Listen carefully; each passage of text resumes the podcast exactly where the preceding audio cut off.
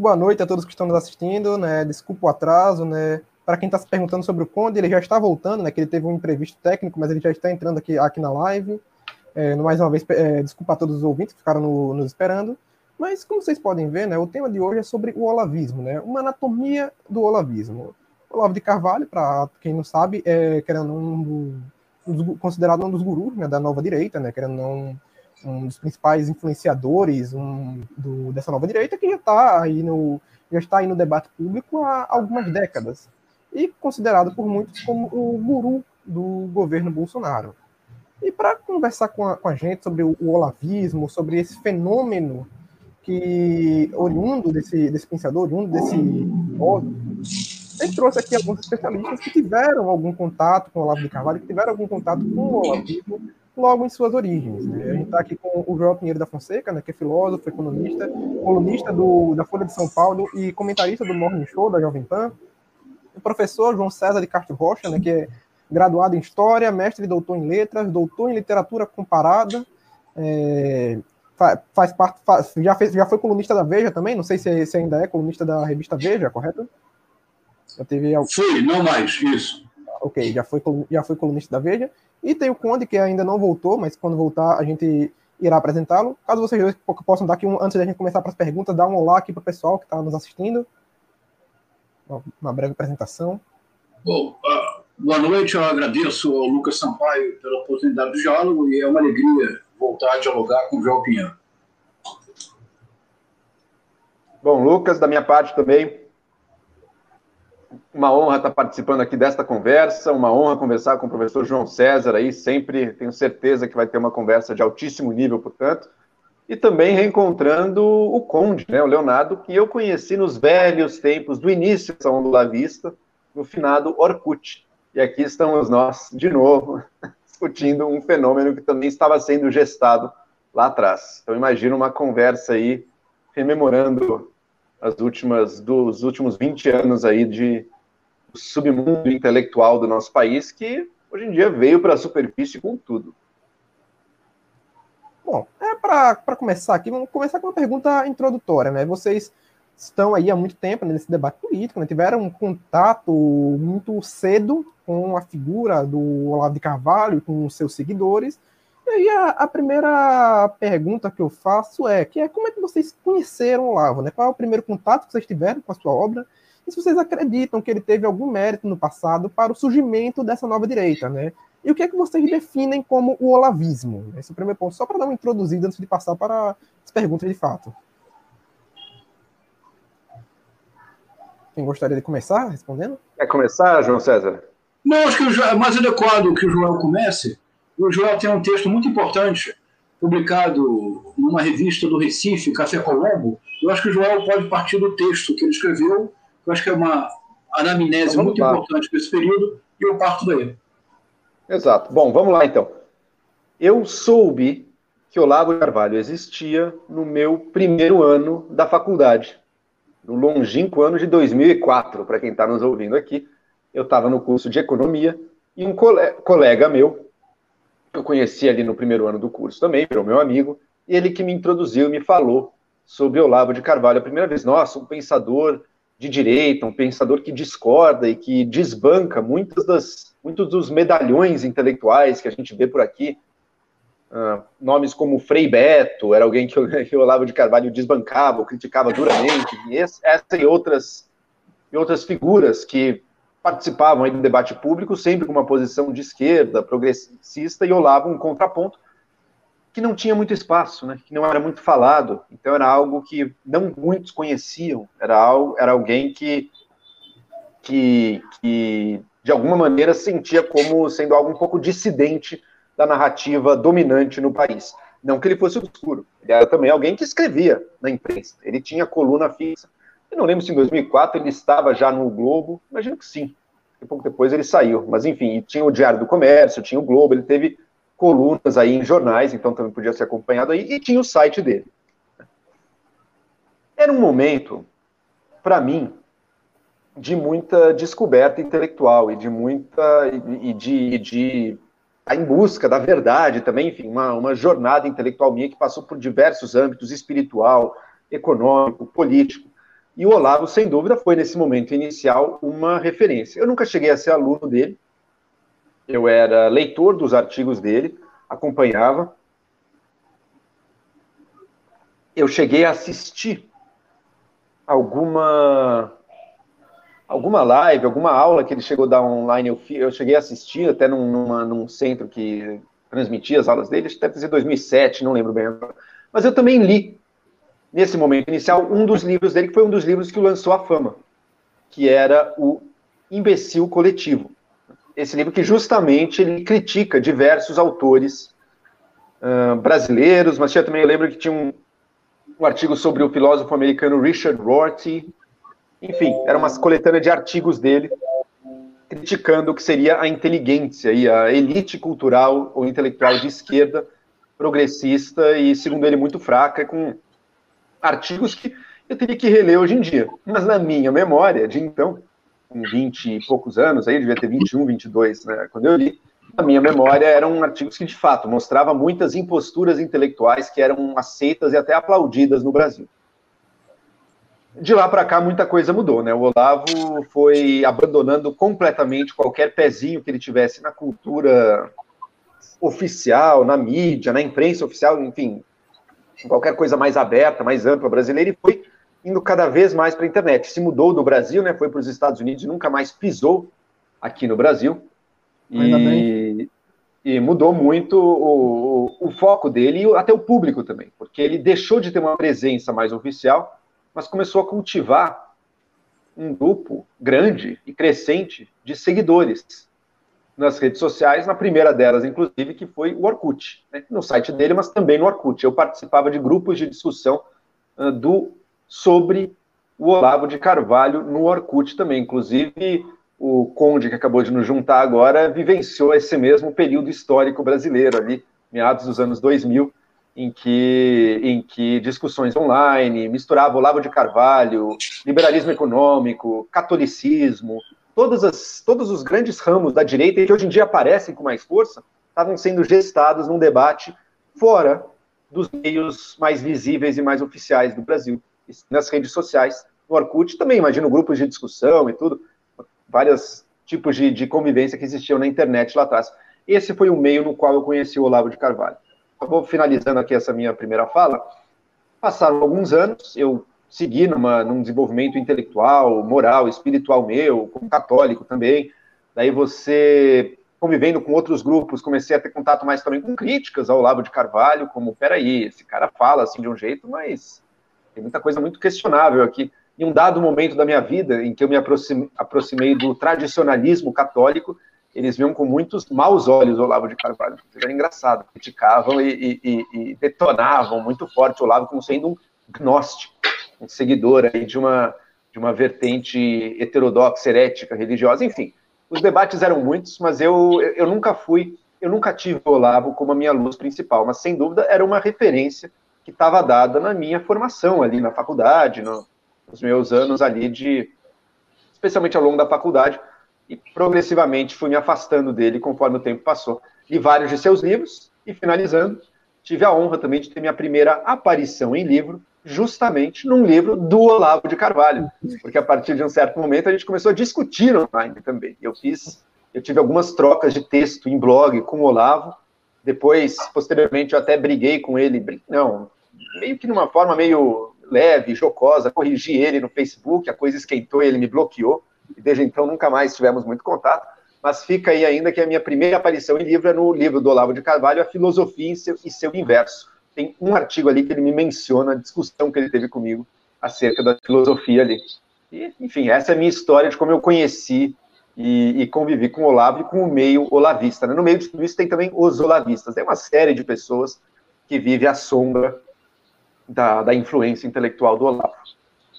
Uhum. Bom, só apresentar o Conde, né, que não estava na hora que a gente fez a apresentação, né, o Conde que é advogado, né, especialista em história, tem um canal aqui no YouTube, né, o canal do, do Conde Lopé. É, se quiser também dar um olá antes de, de, de passar para o tema. Opa, boa noite a todos, vocês estão me escutando aí? Perfeitamente? Sim, sim, perfeito. Perfeito. Bom, uh, qual é a pergunta que você faz, ô Luiz Lucas? a pergunta, basicamente, a pergunta que a gente estava fazendo, né, que é até para dar uma introduzida, que era como vocês conheceram o Olavo, né? Qual o primeiro Sim. contato que tiveram com sua Sim. obra, e se acredita que ele teve algum mérito no passado para o surgimento dessa nova direita, né? E como é que se define o olavismo? Sim. Olha só, é, eu conheci o Olavo, pelo menos soube da existência dele, através de um livro chamado Imbecil Coletivo. De fato, o Imbecil Coletivo ele foi um certo divisor das águas da polêmica brasileira. Isso aí tem que ser admitido. Né? Então, por exemplo, eu penso que o Olavo, de certa forma, ele teve uma certa ascensão justamente numa crise cultural que nós passamos, não somente no debate acadêmico universitário, como também no debate político e cultural. Ou seja, ficou aquela coisa pasteurizada ou então ficou aquele acordo de cavalheiros das facções propriamente de esquerda, né, das várias formas de esquerda. Então, praticamente, o debate público ele foi suprimido. E eu penso que o Olavo, de certa forma, ele ocupou esse vazio no que diz respeito à polêmica, porque os grandes polêmicos que não eram de esquerda, por assim dizer, já tinham morrido. Né? Você tem Roberto Campos, você tem o Melchior, que era um liberal, o Paulo Francis, enfim, muitos outros aí que poderiam ser citados. Então, houve, digamos assim, um certo arrefecimento momentâneo, digamos, dos políticos que não eram considerados de esquerda, por assim dizer, ou não socialistas, enfim, de vários matizes, por ser também de matizes católicos, né? Ou então de matizes liberais ou liberais conservadores. E eu penso que o Olavo, ele acabou alavancando, digamos assim, um certo debate público e a difusão, por exemplo, de uma, de uma vertente de pensamento que contrariava a maré. E foi a partir daí que ele começou não somente a crescer. E, claro, eu tive contato com o imbecil coletivo quando eu estava numa livraria e comecei a folhear o livro dele e achei interessante. De fato, o debate público que ele propunha e até mesmo a exposição de certas ideias ou de certas críticas me pareciam, até o dado momento, pertinentes. Acredito, inclusive, que dentro do contexto em que o Olavo surge, muitas das críticas que ele faz ao establishment universitário tirando os exageros, porque quando nós começamos a analisar e amadurecer certas questões, nós percebemos muitas vezes que, embora as críticas do Olavo, digamos, ao ambiente acadêmico, elas têm uma certa dose de verdade, mas também há uma certa dose de exagero retórico, uma, uma certa dose também de, de muita, muitas generalizações, né? Porque por mais que eu acredite que a universidade brasileira, no ponto de vista cultural, esteja em crise, Contudo, você também não pode fazer certas generalizações. Né? E, mas, e como o Olavo, muitas vezes, ele, ele se criou como uma espécie underground, então, basicamente, ele, acaba, ele acabava se acostumando a esse tipo de generalização. Então, por volta de 2002, 2003, a gente começou né, a absorver as novas ideias políticas, e eu até concordo aqui com o Joel num ponto, que é o seguinte, é, embora o Olavo de Carvalho pudesse ser uma referência do ponto de vista bibliográfico, e eu posso dizer que talvez um determinado ponto da minha vida eu concordava com determinados pontos de vista do que ele apregoava, mas depois, naturalmente, a gente faz os nossos questionamentos, os nossos amadurecimentos, e nós percebemos que muitas coisas ali não são necessariamente como ele diz, né, basicamente, mas eu acho assim, que é aquela história, a, a nossa carreira intelectual propriamente dita, né, que difere um pouco do padrão Lavette, é que, embora a gente pudesse até ler algumas coisas do Olavo, porque o Olavo tinha boas referências bibliográficas, o que mais me atraía no Olavo basicamente era isso, em grande parte. Algumas, alguns insights eram bastante interessantes, tá? dentro daquele dado momento. Né? Contudo, quando nós amadurecemos e começamos a pegar novos focos do ponto de vista do conhecimento, isso é um processo de amadurecimento, né? principalmente um amadurecimento intelectual de uma pessoa que quer ser eu não diria somente independente, mas eu diria assim, uma pessoa que queira buscar a verdade. Então, quando você começa a buscar a verdade, você percebe que, ainda que haja um, um, um debate interessante sobre certos pontos, mas mesmo assim, mesmo naquele elemento underground, mesmo naquele elemento assim de eu sou contra tudo que saiu, então estou contra a maré, tudo, há furos também, né? Há furos.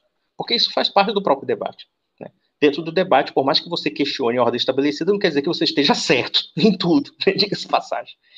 E eu tive experiência porque, ao mesmo tempo que, naturalmente, eu tive contato com algumas obras do Olavo e achei interessante o debate, por outro lado, nós temos também um fenômeno, né, que é a ascensão da esquerda no poder, uma ascensão relativamente longa, e com seus projetos de poder que, em muitos aspectos, bastante, nebulosos, né, bastante perigosos. Então, por exemplo, quando eu estava na universidade, no meu curso de Direito, havia certas coisas da faculdade que realmente me assustavam. Né? Aqueles ideais totalitaristas, aqueles ideais estatizantes, aqueles ideais de, de um Estado poderoso, totalitário, né, messiânico, uma ideologia messiânica, e até mesmo a questão do momento comunista, enfim. Quer dizer, isso de fato até me, impulsionou a, a, ler muita coisa sobre a história soviética, por exemplo, a história chinesa, enfim. Né?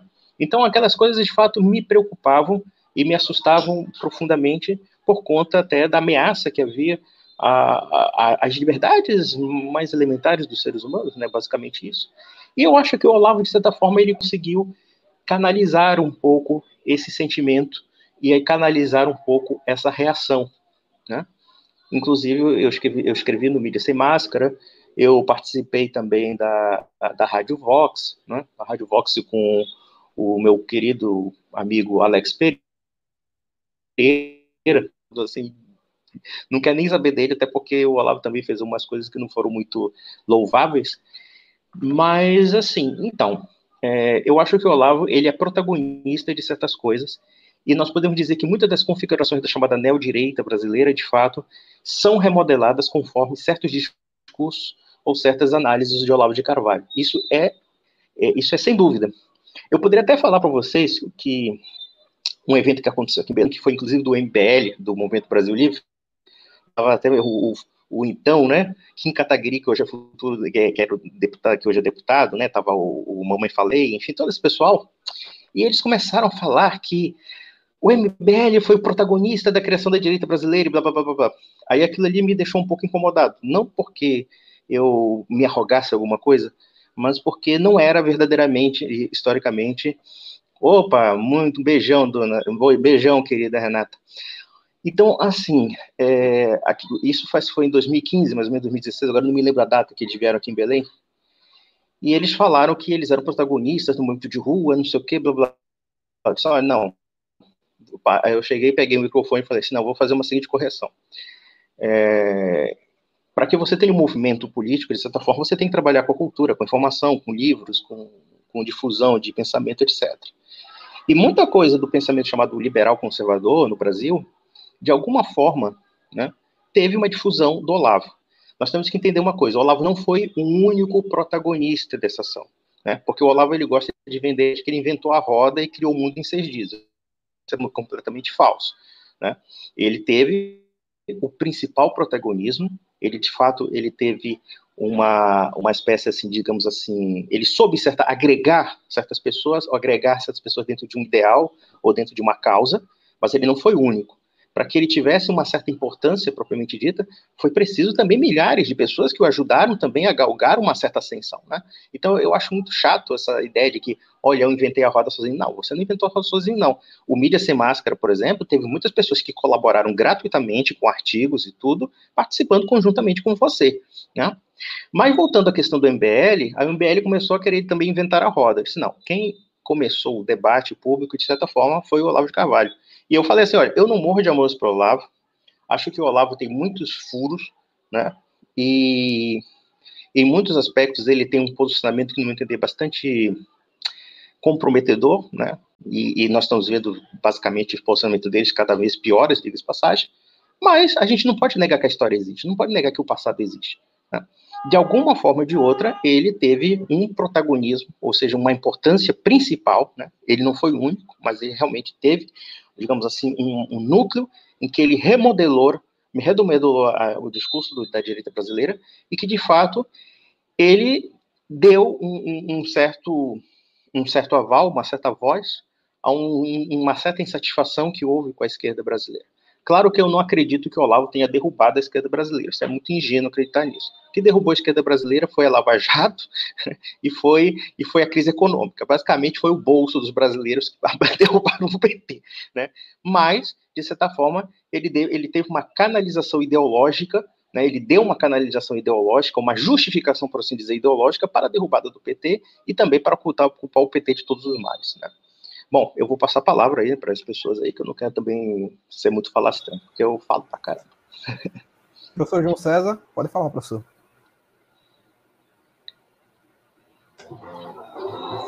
Ah, bom, ah, eu não tenho a experiência que o Joel e o Conde tiveram de ou serem alunos ou terem estado próximo ao Olavo de Carvalho. E, na verdade, eu nunca participei muito ativamente no debate político, como tenho feito no último ano e meio. E somente o fiz movido pela urgência da atual situação brasileira.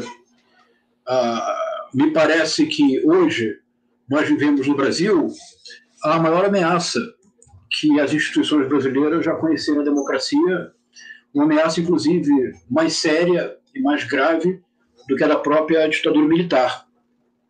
Nesse sentido, ao meu interesse por compreender ah, nem tanto a obra quanto a repercussão e o que eu chamo de um efeito Olavo de Carvalho, me exigiu a necessidade de, não vou dizer inventar um método, porque é um pouco tolo dizê-lo, mas de conceber um método de leitura, tanto da obra do Olavo de Carvalho, quanto de alguns documentos-chave para a compreensão do bolsonarismo.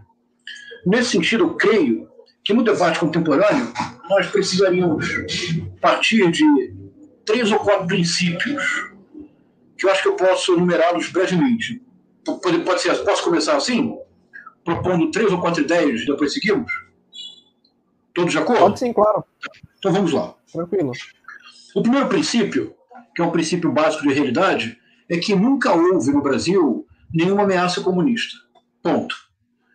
Uh, o governo do PT, considerar que de alguma forma o governo do PT tenha sido um governo comunista, é um descolamento da realidade tão grande que torna o debate praticamente impossível e, mais do que isso, faz com que sejamos vítimas muito, muito fáceis faz com que sejamos reféns, sem que nos demos, sem que necessariamente compreendamos, de pregações como a do Olavo de Carvalho. Ah, e veja que em 2018 e em 2014 eu não votei no PT no primeiro turno.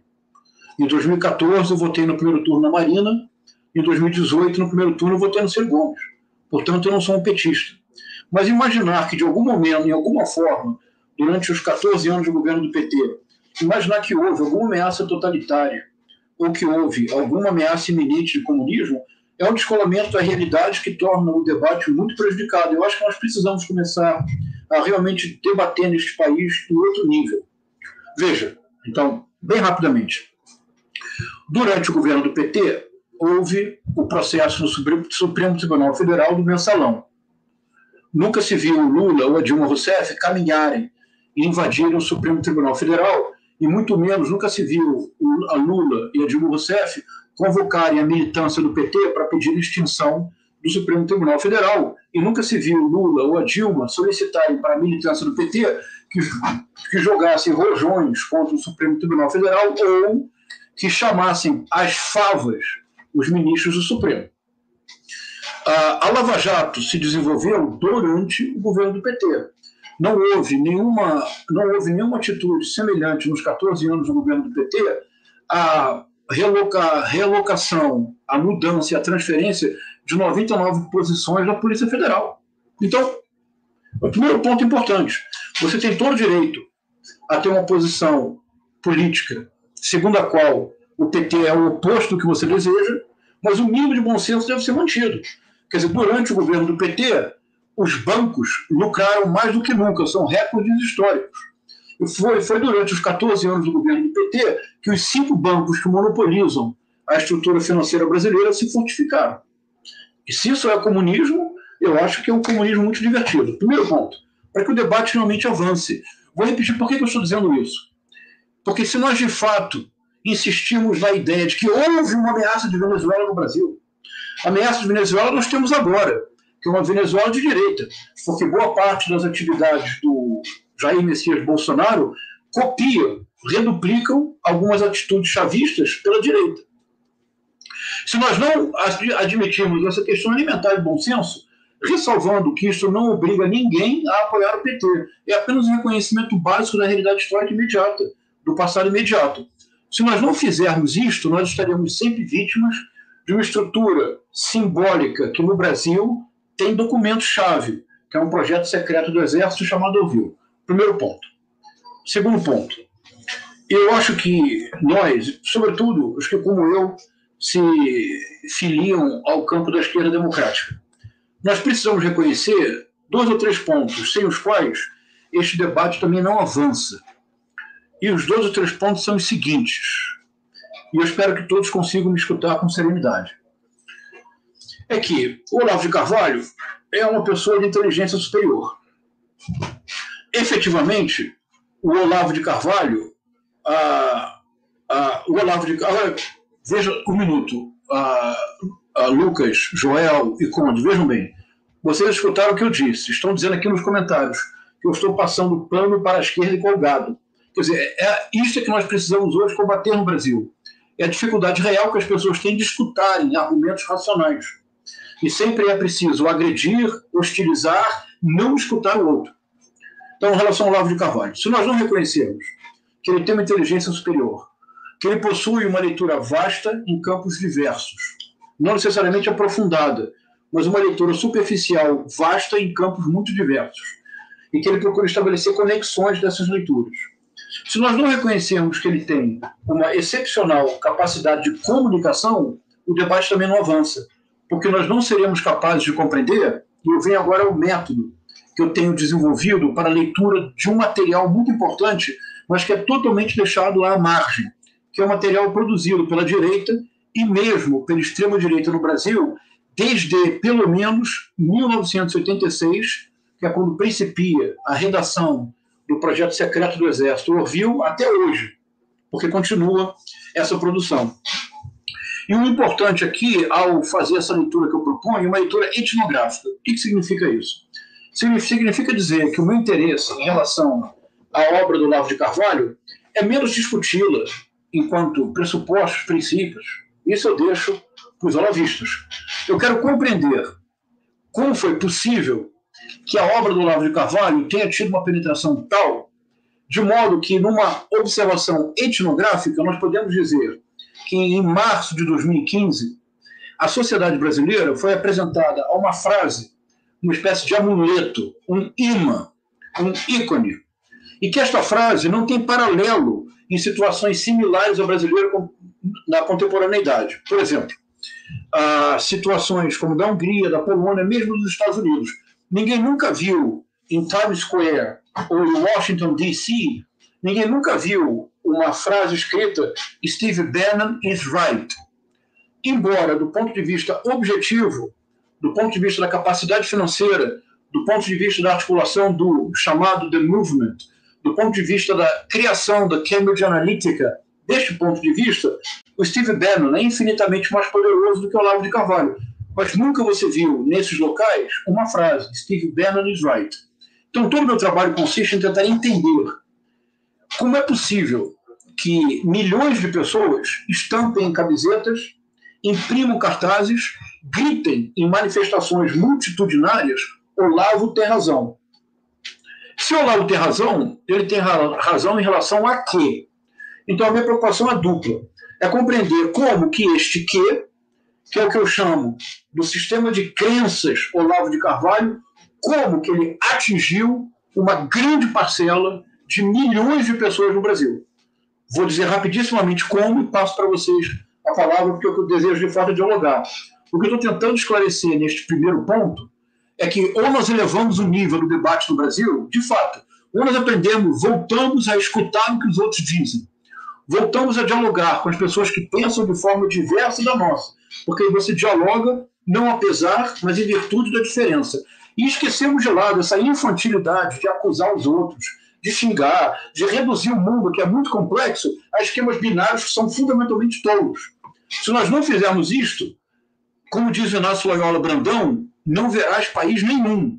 E já é, não é garantido que venhamos a ver país algum no futuro imediato. Então, a minha preocupação, caracterizar o sistema de crenças ao Lago de Carvalho, compreender como ele atingiu milhões de pessoas. E aqui, tanto o Conde quanto o Joel já começaram a caracterizar. A entrada no universo digital, o ingresso nas redes sociais foi rigorosamente indispensável.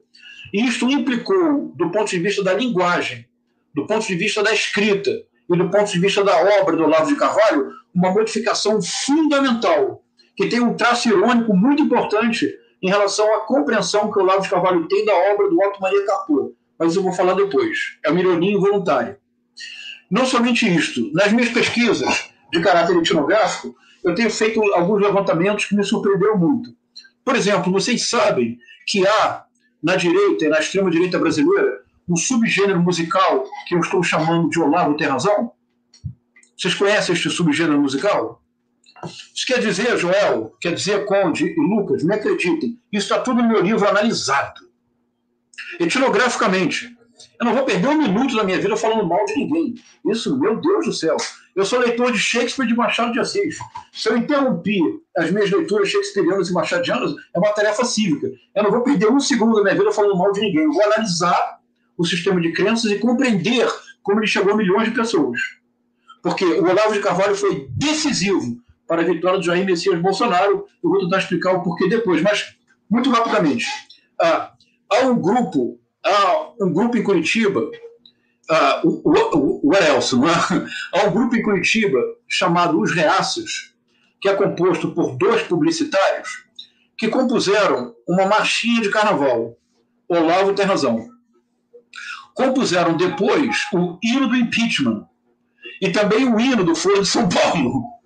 Quando você analisa as letras, quando você faz o que infelizmente se deixou de fazer no Brasil, que é expor-se ao, ao diverso, expor-se a pensamentos com os quais você não concorda, mas que você, de maneira honesta, procura entender a lógica interna daquele pensamento. Há um grupo de heavy metal chamado os Reac, que tem um heavy metal que, aliás, é muito bom do ponto de vista musical, que é Olavo Tem Razão. Há um rapper de direita chamado Luiz, o Visitante, que junto com uma cantora gospel de extrema direita que foi candidata a deputada pelo PSL e não foi eleita porque, ao que parece, Deus não unge a todos de igual forma. Talita Caldas. Eles compuseram um rapper gospel, se vocês acreditarem nisso, que se chama O Velho Olavo. O que que é? há uma bossa nova, banquinho e violão, Olavo tem razão. O que, que essas letras fazem? Porque é preciso analisar a letra das músicas com seriedade, de maneira etnográfica. O que fazem estas letras? Eu estou vendo que o João está buscando aí na internet. Você vai se divertir muito, João, acredite em mim. O que, que estas letras fazem? Pois, em verdade vos digo, fazem o mesmo que a produtora de conteúdo audiovisual, cujo nome é o Autorretrato Involuntário, Brasil Paralelo, realiza. O que o Brasil Paralelo realiza é o mesmo que estas músicas. Isto é, uma difusão das ideias do Olavo de Carvalho para as grandes massas. Porque as letras destas canções, que ninguém nunca levou a sério, eu fui o primeiro que me deu o trabalho de pesquisá-las e fazer uma análise cuidadosa das letras. Ah, o mínimo, o Olavo tem razão dos reaças, o Olavo tem razão, o heavy metal dos reac, são sínteses musicais das principais ideias do mínimo que você precisa saber para não ser um idiota. O Brasil Paralelo que ele realiza é uma tradução audiovisual da cosmovisão do sistema de crenças Olavo de Carvalho. Então, todo o meu trabalho tem sido compreender este sistema de crenças. Depois, eu, se houver interesse, eu descrevo o que é este sistema de crenças. E entender como que ele alcançou milhões de pessoas. Então, eu tenho feito um trabalho etnográfico tentando entender foi, quais foram os meios através dos quais as ideias do Olavo de Carvalho chegaram a milhões de pessoas no Brasil, conformando uma linguagem, a retórica do ódio, uma técnica oratória, a lógica da refutação, levando ao que eu chamo do analfabetismo ideológico, que tem, por exemplo, como. Não, não vou citar nomes. Eu vou depois descrever o que é o analfabetismo ideológico e vocês, vocês compreenderão exatamente o que eu estou falando. Gerando o que eu chamo do caos cognitivo que hoje domina o Brasil. Você assiste hoje, por exemplo, programas como. Também não, como programas uh, de rádios, de televisões. E você tem, evidentemente, a ideia de que o país atravessa um caos cognitivo. Porque não é possível que em 2020 que, por exemplo, que no dia 3 de setembro de 2020, um ser humano que tenha dois neurônios funcionando possa questionar a necessidade de vacina, por exemplo. Somente é possível fazê-lo pelo caos cognitivo que chegamos. este caos cognitivo tem um responsável. É o sistema de crenças do Lavo de Carvalho.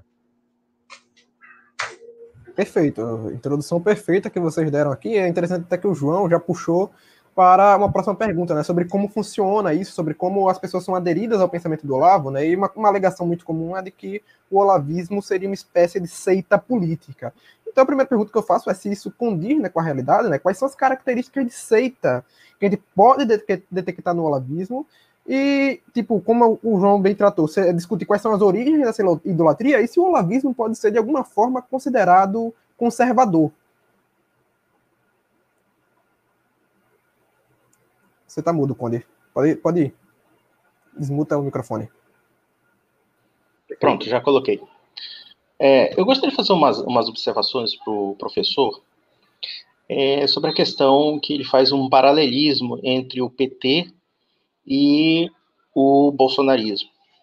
Eu acho que o grande problema do bolsonarismo, ele é muito mais abrangente, porque durante mais ou menos 20 anos nós tivemos um, um discurso político extremamente apologético, muitas vezes, e agressivo, né? em que a objetividade é sacrificada pela causa política. E eu penso que o fenômeno bolsonarista, ele não é um problema do Bolsonaro, ele é um problema da classe política como um todo, principalmente quando é uma classe militante e ideológica. E isso tem tanto na esquerda como também na direita. Porque antes do surgimento do chamado bolsolavismo, nós também tínhamos uma militância de esquerda extremamente agressiva e, em muitos aspectos, violenta. Então, me parece muitas vezes assim, quando nós falamos assim, o bolsonarismo é uma ameaça ao país. Ponto. Vamos analisar essa, essa concepção. É, qual é a estrutura de poder que de fato o bolsonarismo tem para realmente subverter o país? Até o dado momento eu vejo que o bolsonarismo ele é bastante amador, inclusive, na sua retórica política, né? E em muitos aspectos imita certas táticas do PT. A, a tática da difamação, a tática da agressividade, etc. Por exemplo, o, o próprio professor falou sobre a questão dos ataques é, ao Supremo Tribunal Federal. Né? Mas na época do PT, nós tivemos invasões de terras por todo o país, pelo MST. Conde, nós tivemos é, repartições públicas quebradas. Não, não, posso fazer uma proposta? Não, calma. não quero ser indelicado. Posso fazer uma proposta? Não, quero ser... não, não, deixa eu falar. Que... Então, não, eu vou embora. não, não, eu não vou continuar. Eu não vou continuar. É muito simples. Nós estamos aqui para falar do olavismo. Eu não vou falar do PT. Senão eu vou embora porque. Não, não, tempo. não, não, calma lá. O senhor tá vai entender o que eu vou falar. Boa noite, então. Pessoal, calma. Então, um grande abraço, grande abraço. Pessoal, calma grande aí, abraço. Se eu quiser, eu vou falar, porque é um paralelismo. Tem mesmo. que se falar esse paralelismo. É, é aquela história. Senhor João César, é, vamos ser sinceros. Eu estou fazendo um paralelismo, o que é bolsonarismo é. e o que é petismo, para a gente explicar realmente como surge o fenômeno Olavo. Então, então pronto. Se não quer okay, falar Conde, muito, mas só posso pedir bem. então para ser para ser breve, oh, Conde, só vou te pedir uma coisa então, mas fale brevemente a coisa do PT e entra tudo logo bem, aí no, tudo bem. Olavo. O que eu estou querendo dizer é o seguinte, não, o que, o que, não, tudo bem. Eu vou ser, eu vou ser o mais objetivo. É o seguinte, o que eu quero fazer é o seguinte, é que o fenômeno do bolsolavismo ele tem campo, tá? Justamente porque o discurso político brasileiro como um todo ele se tornou praticamente agressivo e com falta de verdade. Então, por exemplo, quando nós observamos o discurso da direita brasileira com relação à esquerda, não é muito diferente do que a esquerda fez durante muito tempo, tá? É isso que nós temos que entender. O que nós temos que analisar é o seguinte: por que esse discurso tem público? É porque se criou um ambiente para isso. Se, se criou um ambiente que dentro do espaço político não existe mais espaço para realidade objetiva. Basicamente isso, tanto no campo da direita como da esquerda. Tanto é verdade que hoje em dia a direita brasileira usa um termo chamado narrativas. Ah, as narrativas. Né? Não existe mais a realidade objetiva. Quando se investiga alguma putada do Bolsonaro, é narrativa. Né? É narrativa da esquerda. Como também, na época da esquerda, havia o fato de, por exemplo, é, eles falarem que aquilo era narrativa do PSDB e assim sucessivamente. Então, o bolsonarismo ele é um fenômeno micro de um problema macro do próprio discurso político brasileiro e do próprio discurso intelectual brasileiro. O discurso intelectual brasileiro se tornou tão partidarizado e tão politizado, de tal forma que tanto a esquerda como a direita, e atualmente a direita fazendo merda pra cacete, o que, que aconteceu? Se perdeu, né? Se perdeu a questão da objetividade no sentido do conhecimento e até mesmo da descrição da realidade política. Eu penso isso porque eu falo isso por quê? Porque eu estou sofrendo perseguição, muitas vezes, gente me atacando, porque eu não resolvi aderir a narrativas. Eu aderi a, o? Ao, ao discurso da verdade. Acredito que o Joel também tem esse caminho, pelo menos ele busca. Ou seja, vamos buscar, acima das discussões ideológicas, a discussão da verdade. Com relação ao Olavo de Carvalho, o sistema de ideias do Olavo, né, que foi tocado, por exemplo, e até falando sobre a questão da seita, né, é, não, não, me ficou muito claro para o professor, né, que agora saiu, ficou um pouco revoltado. Fazer o quê, né? Nem sempre somos agradáveis. É, o fato é o seguinte: a gente tem que entender qual é o sistema de pensamento do Olavo e qual foi o sistema de pensamento que até certo ponto eu participei. Tá? É um sistema que tem como uma estrutura externa um liberalismo conservador, americanista, com táticas do chamado movimento neoconservador. O que, que é o movimento neoconservador? O movimento neoconservador é, no caso, é uma reescritura do conservadorismo, mas com táticas que são muito parecidas com as táticas da esquerda trotskista, entre as quais nós temos autores que eu posso citar aqui, chamado Irving Kristol, é, Podhoretz, o David Horowitz, que é, é, é, o queridinho daqui da direita brasileira, porque a guerra cultural, nós temos que tomar o espaço.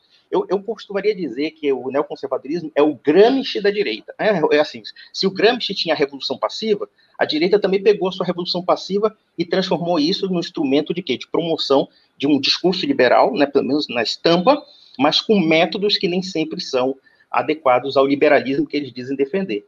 Tanto é verdade que, por exemplo, quando o Olavo começou na seara política em 2003, 2004, qual era o discurso dele?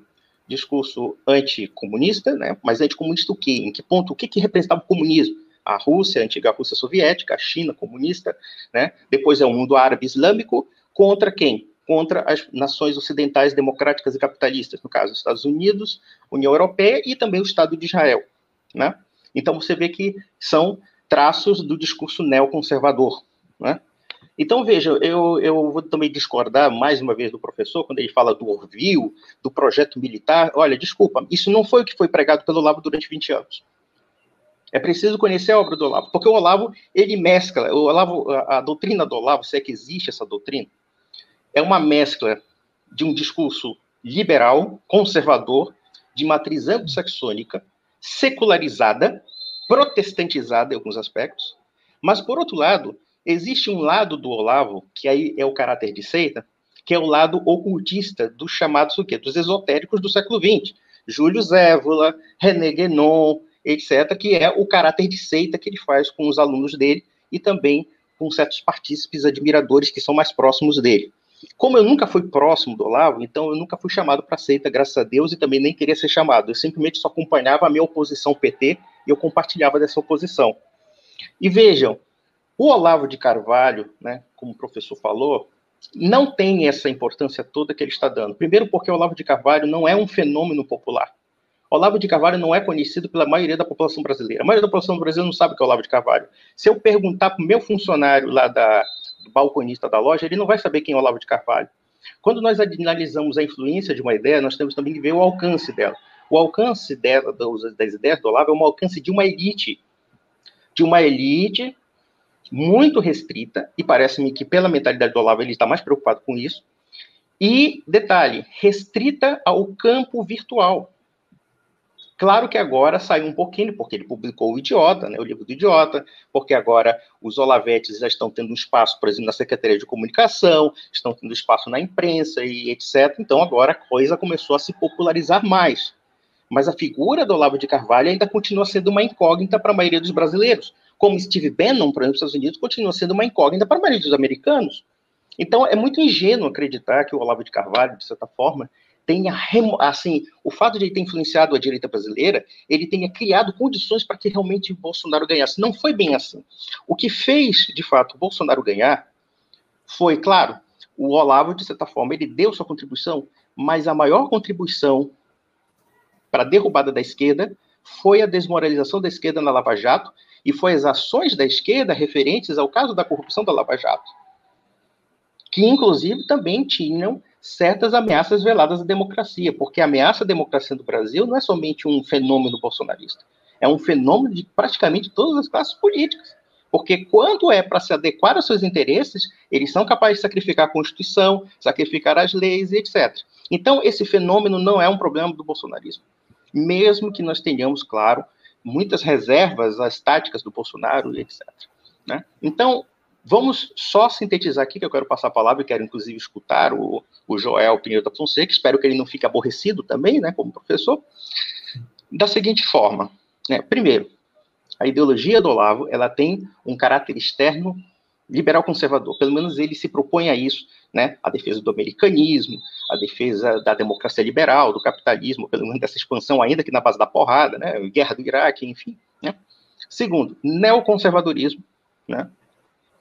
E terceiro ponto, salada pronta de seitas iniciáticas e ocultistas, já que o nosso querido Olavo de Carvalho, querido entre aspas, eu estou ironizando naturalmente, ele também tem uma influência gnóstico-muçulmana que é muito mal falada, né? e ele mistura isso com a salada pronta que é típico da macumbaria brasileira. Mas, em suma, eu passo a palavra para o João Pinheiro. Tá, pode falar, João. Boa, vamos lá. Que, que atrai e o que, que faz o Olavo ter esse sucesso todo, né? Eu identifico alguns elementos. Evidentemente, não vai valer para todo mundo, tem um monte de gente, tem gente de todo tipo que se atrai por aquilo. Estou com o Conde quando ele diz que não é um movimento de massas, não é o grande responsável pelo Bolsonaro. Foi um elemento aí no meio que pega aí milhares de pessoas como alunos, eu diria uma esfera de influência maior, de umas dezenas, talvez centenas de milhares, mas está muito longe de ser os 20 milhões, 40 milhões, os 50 milhões que votaram no Bolsonaro. Então é um, é um elemento ali dentro. Se amanhã o Olavo disser, olha, eu descobri que, na verdade, o Bolsonaro é comunista também, não sei o quê, vou, vou sair daqui, atacar o Bolsonaro, vai tirar um ou outro seguidor ali, um outro assessor do governo, mas não, não acaba com o Bolsonaro de jeito nenhum. Então, eu também não acho que a gente tem, deva dar ao Olavo esse protagonismo nessa mudança e nesse movimento social e político. O que, que atrai a pessoa para o Bolsonaro? Eu identifico alguns elementos que estavam presentes em mim, por exemplo. Uma sensação de que o mundo está profundamente, o mundo, eu quero dizer, o sistema, a sociedade, está profundamente errada. Está indo numa direção nociva ou até maligna. E de onde vem esse sentimento? Quer dizer que se você sente isso, isso é uma coisa que atrai para o Olavo, porque o Olavo está dizendo, é isso mesmo. Está tudo tomado pelo que há de mais podre no mundo, por grandes poderes globalistas, aqui na América Latina, comunistas, que estão dominando tudo, é a estratégia das tesouras, o quem é direita e esquerda estão do mesmo lado, está todo mundo junto para acabar com a nossa vida aqui. O que, que leva a pessoa a se sentir dessa maneira ou a ficar uh, suscetível a esse tipo de discurso? Eu acredito que não é uma análise objetiva, minimamente fria, do que realmente está acontecendo no mundo. Então, olha, o mundo tem coisas boas e coisas ruins, não tem essa. Certamente não estamos todos. A história não está nas mãos de um pequeno grupo dominando aí os rumos da sociedade. Tá? O que leva a pessoa a se sentir assim é uma sensação de frustração, ou de talvez de, de dificuldade de se colocar e de se encaixar dela mesma. Algo muito comum de se sentir, por exemplo, com um adolescente. Um jovem aí saindo da adolescência entrando na faculdade. Não é, não, não é à toa é nesse segmento que o Olavo consegue muitos seguidores, e não só o Olavo, né? Qualquer seita, qualquer grupo que busca regimentar pessoas, essa é uma idade boa, porque justamente o jovem está ali meio sem saber se colocar, meio descobrindo ainda o lugar dele na sociedade, os posicionamentos dele, querendo se contrapor alguma coisa, querendo chegar a alguma verdade mais dura. Esse é o momento de captar. O Olavo vem disso. O Olavo, ele puxa os jovens, muitas vezes, por isso, até na coisa política dele, em geral, quando a pessoa se aproxima do Olavo a primeira vez, é muito mais o tema político que se sobressai, né? E conforme ela se aproxima, ele vai tendo também um lado mais filosófico, um lado de uma formação mais próxima, que daí ele entra mais fundo na alma da pessoa, e aí também eu acredito que ele inocula o seu veneno mais destrutivo para aquela pessoa, em que a pessoa fica realmente uh, incapacitada mental e intelectualmente. Não que seja impossível de sair depois, sempre dá, mas a pessoa vai penar muito o Olavo criou em dado momento esse curso filosófico dele. Né? Esse foi assim a grande sacada dele, o COF. Faz tempo, né? Porque será que foi 2010 que ele criou o COF, o seminário de filosofia dele, enfim, faz um tempo já. Ele dizia que era um curso, sei lá, de cinco anos, mas, onde eu saiba, vai até, até hoje, né? O negócio nunca acaba. Ninguém sabe dizer também o que, que aprende nesse curso. Não tem um conteúdo, não tem. A pessoa fica. fica, o, Joel, fica, É, tipo, é tipo militante de DCE. É tipo militante de DCE de universidade pública. Inicialmente, sim. Inicialmente, sim. Mas depois é pior, porque é, é como se o militante de DCE cair num, numa seita esquerdista. Até existe uma, aquele fora do eixo era um pouco isso. Lembra desse eu me refiro pelo tempo, uma... né, que você falou que é, um curso, que é um curso que não acaba, então que é tipo estudante profissional, né? Que tá todo mundo lá. Ah, na também, também, exato, é, eu, exato, eu, poderia exato, dizer, exato, eu só, só poderia, sem querer, sem querer interrompê-lo, Joel, isso aí é o curso Sherazade, né? Você sabe a história das Mil Uma Noites? Uhum, uhum. a história das Mil Uma Noites é o seguinte, uma né? Para sobreviver, mulher... enquanto ela conta uma história, ela sobrevive. Então vai sobreviver. Tem uma história nova, sempre e o Olavo é isso, porque o Olavo prometia o quê? Eu vou formar uma elite intelectual que vai dominar este país. Em cinco anos sairá do meu curso uma elite pronta para desbancar todo esse lixo que domina as universidades, a imprensa, o debate público brasileiro. Já fazem aí, acho que uns 10 anos de COP, hein? Não, não conhecemos ainda quem é essa fina flor. E o Olavo é esperto, porque sabe, sabe o que ele faz com a pessoa? Ele isola a pessoa. Então a pessoa passa. Primeiro, nenhuma fonte de imprensa é confiável, é todo mundo corrompido, é todo mundo comunista, é todo mundo do mal, é todo mundo criminoso. Os partidos, todo mundo ali. Quem não está elogiando o Olavo é um filho da mãe, é um canalha. Então a pessoa já vai tendendo a ficar só no Olavo. E o Olavo tem uma coisa, ele é esperto.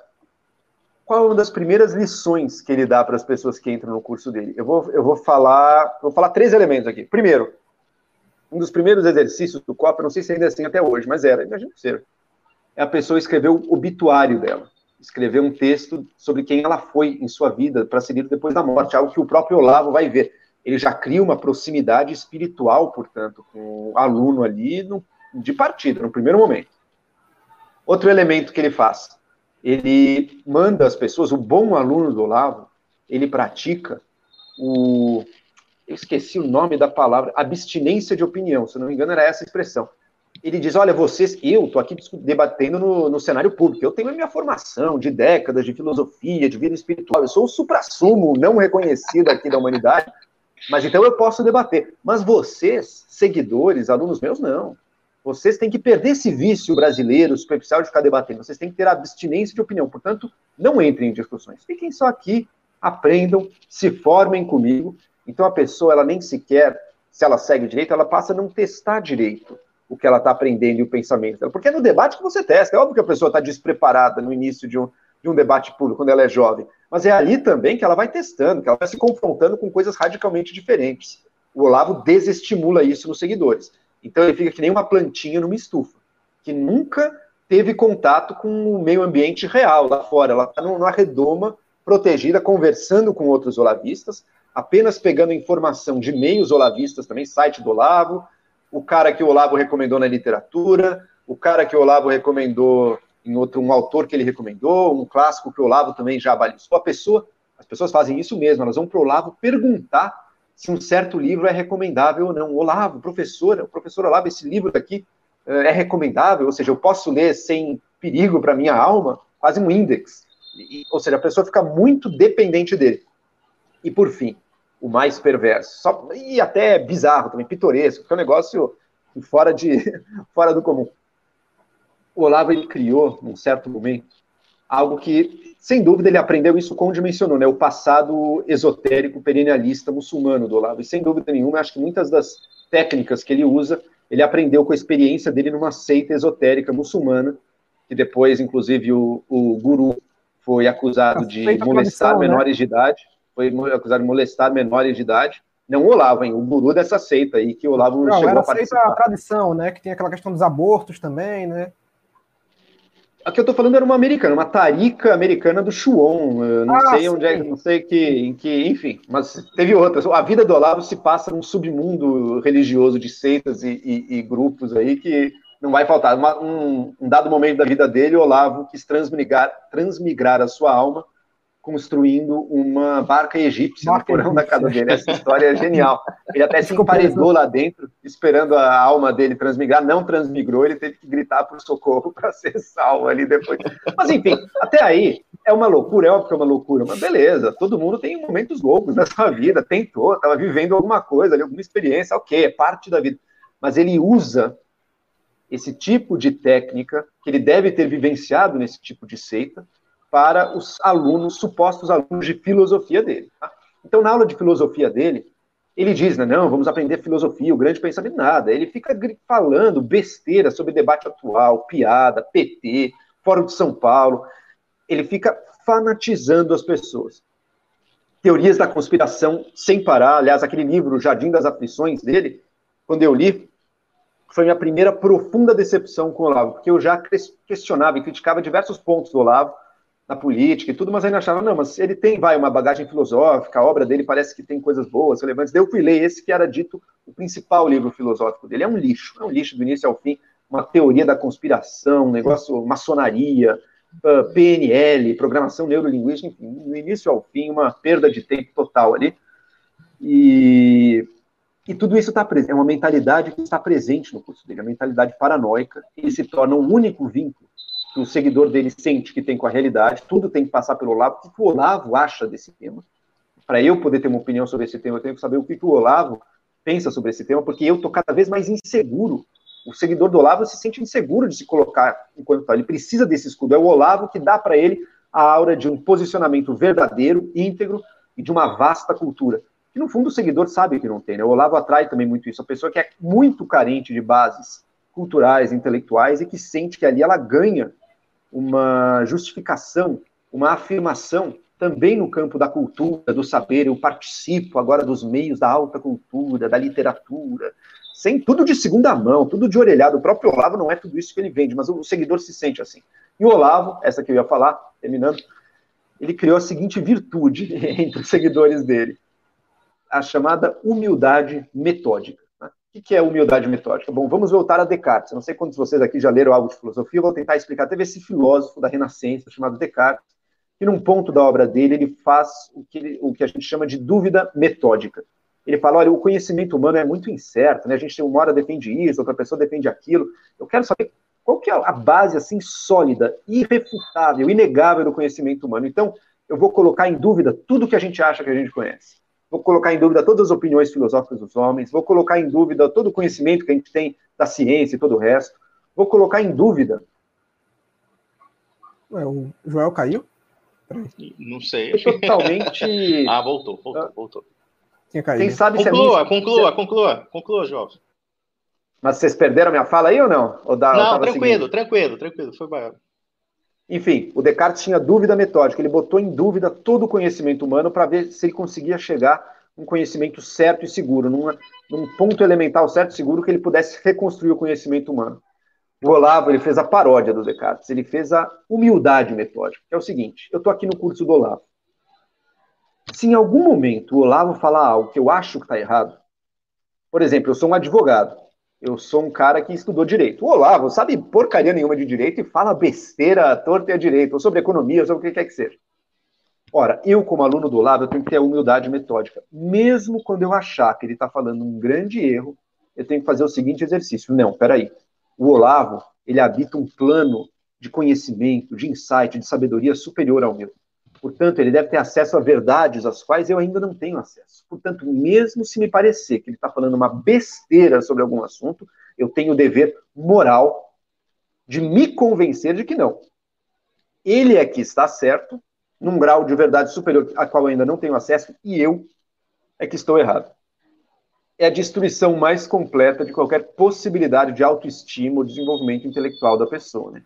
É a sua submissão absoluta, sua entrega absoluta às mãos de um guru que usa isso da maneira mais inescrupulosa que você pode acreditar. Por quê?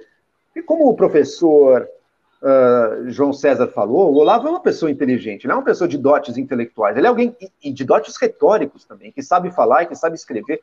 Ele tem, portanto, um poder sobre as pessoas. E a pessoa que tem um poder sobre os outros, se ela não tiver muita responsabilidade, se ela não tiver um senso pessoal de responsabilidade para com aqueles que dependem dela e que admiram ela, ela pode perverter essas pessoas, ela pode levar essas pessoas a piorar muito a sua vida interior, a sua vida mental, a sua vida espiritual, que é o que o Lago faz, fanatizando essas pessoas, fazendo elas terem na cabeça que tudo que não está com a gente é do demônio e você vai combater. A pessoa fica incapaz de seguir um argumento intelectual, incapaz. Ela fica incapacitada intelectualmente É muito grave o que o Olavo faz com os seguidores dele. É muito triste. Veja o ódio que vem dos seguidores dele. Veja o lixo, a escória humana de parte do Isso governo. Bolsonaro. Não é, não é, todo mundo no governo Bolsonaro que é olavista, né? mas a parte que é, olha o lixo, a escória, o grau de mentira constante que eles fazem, porque ele já se ele já tem a seguinte coisa: olha, do outro lado, o sistema é tão podre, é tão maligno, que qualquer coisa que eu faça, meu amigo, está justificada nessa guerra. Então eu posso mentir, eu posso inventar, eu posso passar calúnia, eu posso difamar quem eu quiser. É isso que eles fazem, é isso que o Olavo ensina, direto ou indiretamente, é isso que ele instila nas almas dos seus seguidores e faz muito mal a dezenas de milhares de pessoas. Não, isso quer dizer que o Olavo não tem mérito nenhum? Só, só deixa eu finalizar. Isso quer dizer que ele não tem mérito nenhum, nem nada? Não, ele tem. Algumas coisas ele tem. Tem algumas referências que ele trouxe legais. Pô, muita gente não tinha ouvido falar de Eric Vogelin. Foi lá ler, é um autor ok. Não é também o, o sábio e irrefutável da humanidade, mas, pô, uma referência legal. Vamos ler. O Olavo tinha um lado de conhecimento de diversas tradições religiosas e espirituais que eu achava interessante. Ele abandonou isso um pouco agora, que ele virou um guru da extrema-direita brasileira, mas ele tinha um pouco disso. Ele tem seus méritos, mas ele usa os dotes intelectuais dele muito mal. E ele não é tudo aquilo que ele vende. Ele é um grande charlatão filosófico que, no fundo, tem uma seita de fanatização em algum nível de lavagem cerebral. Esse ponto que você tocou agora no final, sobre as pessoas do, do sobre as pessoas ligadas ao lavismo que estão no governo, né, sobre a forma como eles agem, né, eu acho que até, de certa forma, uma coisa que eu falo, né, que parece até uma, uma espécie de normalização né, da desumanidade, né, tipo, atos que até poucos anos atrás seriam repro totalmente reprováveis, seriam imediatamente repreendidos, passam a ser socialmente aceitos nessa, nesse, dentro desse bolsolavismo e as pessoas não, não contestam, como, por exemplo, aquelas declarações do, do presidente menos, menosprezando vítimas da pandemia, tipo, ninguém da seita contesta, o, o pessoal lá do Terça Livre dando aquela dancinha lá do, do, do coronavírus, é, tipo, as pessoas olham aquilo e não contestam aquilo, todo mundo está sendo vítima disso, você pode amanhã morrer disso. Lucas, exemplo, eu gostei até o olavismo, Lucas, uma frase só. O olavismo é uma escola de bajulação do poder com vistas a chegar ao poder total. É isso que ele prepara e é o único objetivo dele é esse. Ele bajula, bajula, bajula o quanto for necessário. É isso que ele ensina eu queria, eu queria só fazer um acréscimo aqui com as colocações muito boas, diga-se passagem, do Joel Pinheiro, é, sobre a questão mesma do que nós podemos deduzir do que é filosofia do Olavo, porque eu, eu acho que não há nem mesmo um sistema filosófico muito bem definido, né? porque há várias áreas ali, às vezes até muito contraditórias, diga-se passagem. Por exemplo, ele tocou na questão do livro do Jardim das Aflições, o Jardim das Aflições é um livro do Olavo anti-americanista. Hoje ele é um americanista doente, sabe-se lá por quê, né? Tá vivendo nos Estados Unidos, deve ter ganhado o green card, enfim, a gente não sabe dos esquemas dele, né? Mas enfim, né? às vezes, às vezes a palavra do Olavo muda conforme os interesses que se voltam para ele. Né? Mas já, já que o, o Joel tocou em assuntos como, por exemplo, bolsonarismo, a questão até realmente de certas coisas que talvez nós rejeitamos por N razões, eu penso que o fenômeno bolsonarista, de certa forma, foi uma tentativa malograda de volta a uma sensação de normalidade. Porque, por exemplo, quando nós observamos a questão do, do mensalão, depois a questão do petrolão, ou então o posicionamento das esquerdas de tentar normativizar a corrupção, ou normativizar o que era mal, né? Então, houve uma reação em cadeia. E o Bolsonaro, de certa forma, com todo aquele discurso tosco dele, né, rústico, etc., ele acabou canalizando certos sentimentos de insatisfação. Claro que eu acredito que o sentimento maior de satisfação foi o bolso, porque infelizmente é, as questões econômicas, principalmente nas democracias, elas têm um efeito muito grande no psicológico das pessoas. Aí, claro, aí o pessoal lembra que existe corrupção, que existe violência, que existe tudo, né? Mexeu no bolso do povo, o povo já começa a ficar alterado, né? Então, o Bolsonaro, de certa forma, ele ele canalizou muito bem esse sentimento, né, que estava um pouco meio inculcado, meio, digamos assim, encerrado em si mesmo em certas pessoas e acabou aflorando. Um exemplo clássico disso são as tiazinhas do WhatsApp, que é a figura mais estreita, mais, por assim dizer, não diria nem conservadora, mais passível do que uma tiazinha do WhatsApp, quer dizer, não muda, né? Sempre aquele, aqueles jargões retóricos que acabam colando, diga-se por mais que eles sejam esquematicamente simplórios. E já falando em esquemas simplórios, uma coisa que eu acho que o Olavo seduz muitas pessoas é que ele consegue esquematizar de forma, ainda que superficial, certo, uma certa cosmovisão que pode ser adequável às mentes simplórias. Então, por exemplo, quando nós observamos essa dicotomia esquerda e direita, guerra cultural, cristianismo, civilização ocidental, cultura judaico-cristã, etc., essas esquematizações, de certa forma, elas satisfazem aqueles espíritos que não querem pensar muito, mas que, na verdade, dão um certo verniz cultural a elas. Né? Ou seja, quando uma pessoa começa a papaguear as frases, as, digamos assim, os raciocínios do Olavo, a pessoa começa a se achar um pouquinho mais inteligente. E quando nós percebemos que muitas dessas pessoas se aproximam, digamos, dos grupos olavetes, e em particular mesmo do COF, enfim, então eles querem ter um sentimento de importância e pertencimento, porque o próprio Olavo inventa, né, diz, olha, você vai ser agora, você vai ser o, o, o homem que vai mudar a cultura do Brasil, como o próprio Joel já tocou nesse assunto.